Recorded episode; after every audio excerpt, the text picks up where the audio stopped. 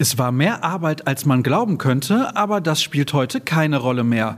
Denn Borussia Dortmund kann sich über drei Punkte freuen, bleibt den Bayern auf den Fersen und setzt sich weiter von den Verfolgern ab. In dieser Ausgabe von BVB Kompakt blicken wir zurück auf den Erfolg gegen Borussia Mönchengladbach und die neuen Probleme, die er mit sich bringt. Ihr hört in den nächsten Minuten die Stimme von Sascha Staat. Los geht's!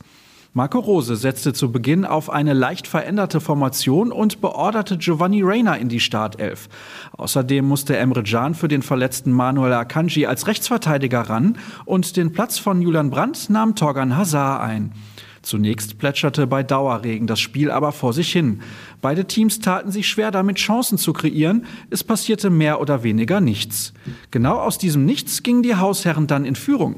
Erst scheiterte Daniel Mahlen aussichtsreich an Jan Sommer. Den Abpraller verwandelte Marco Reus Mitte des ersten Durchgangs zum 1 zu 0. Sechs Minuten später tauschten die Protagonisten die Rollen.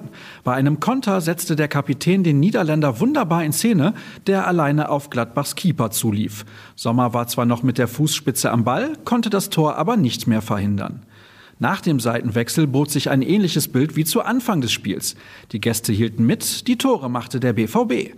Kaum stand Marius Wolf auf dem Rasen, da netzte er in der 70. Minute auch schon ein. Den zweiten Doppelschlag machte dann Yusufa Mokoko perfekt. Beide Treffer bereitete Marco Reus vor, der nach einem Traumpass von Mats Hummels in der 81. Minute auf 5 zu 0 erhöhte. Emre Can setzte mit einem verwandelten Elfmeter in der Nachspielzeit den Schlusspunkt. Der Mann des Abends war natürlich zufrieden. Wir mussten eine Reaktion zeigen. Kompliment an die Mannschaft. Wir haben sehr gut gepresst und sie gut zugestellt. So haben wir auch Gladbach den Schneid abgekauft, sagte Marco Reus. Gleichzeitig forderte er, in jedem Spiel genau so aufzutreten. Es geht darum, wenn du nicht gut im Spiel bist, dann muss man die Ruhe bewahren und im Kopf klar bleiben. Am Donnerstag erwartet uns ein Endspiel und wir werden bereit sein. Trotz der wichtigen Zähler gab es mal wieder einen Wermutstropfen, genauer gesagt gleich zwei. Denn sowohl Joe Rayner als auch dann Axel Sagadou mussten vor dem Pausenpfiff verletzt ausgewechselt werden.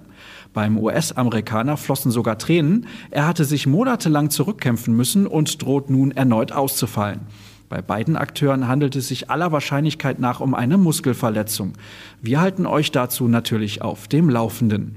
Dann habe ich noch eine Ergebnismeldung für euch. Gestern fand tatsächlich das Spiel der U17 bei Rot-Weiß Essen statt. Am Ende stand für den Nachwuchs ein Kantersieg zu Buche. Mit 5 zu 1 setzte man sich leicht und locker durch. Fünf unterschiedliche Spieler trafen ins Schwarze. Damit sprang das Team auf den fünften Platz der Staffel West, hinkt damit aber den Erwartungen ein klein wenig hinterher. Und das war's dann mal wieder, zumindest für den Moment. Wenn ihr nach Infos sucht, dann seid ihr selbstverständlich rund um die Uhr bei ruhrnachrichten.de bestens aufgehoben. Denkt außerdem an Twitter und Instagram. Unter rnbvb findet ihr die passenden Links zu unseren Artikeln oder die schönsten Bilder rund um euren Herzensverein. Etzerscher Start dürft ihr auch gerne folgen. Ansonsten danke fürs Zuhören und einen guten Start in die neue Woche. Tschüss zusammen.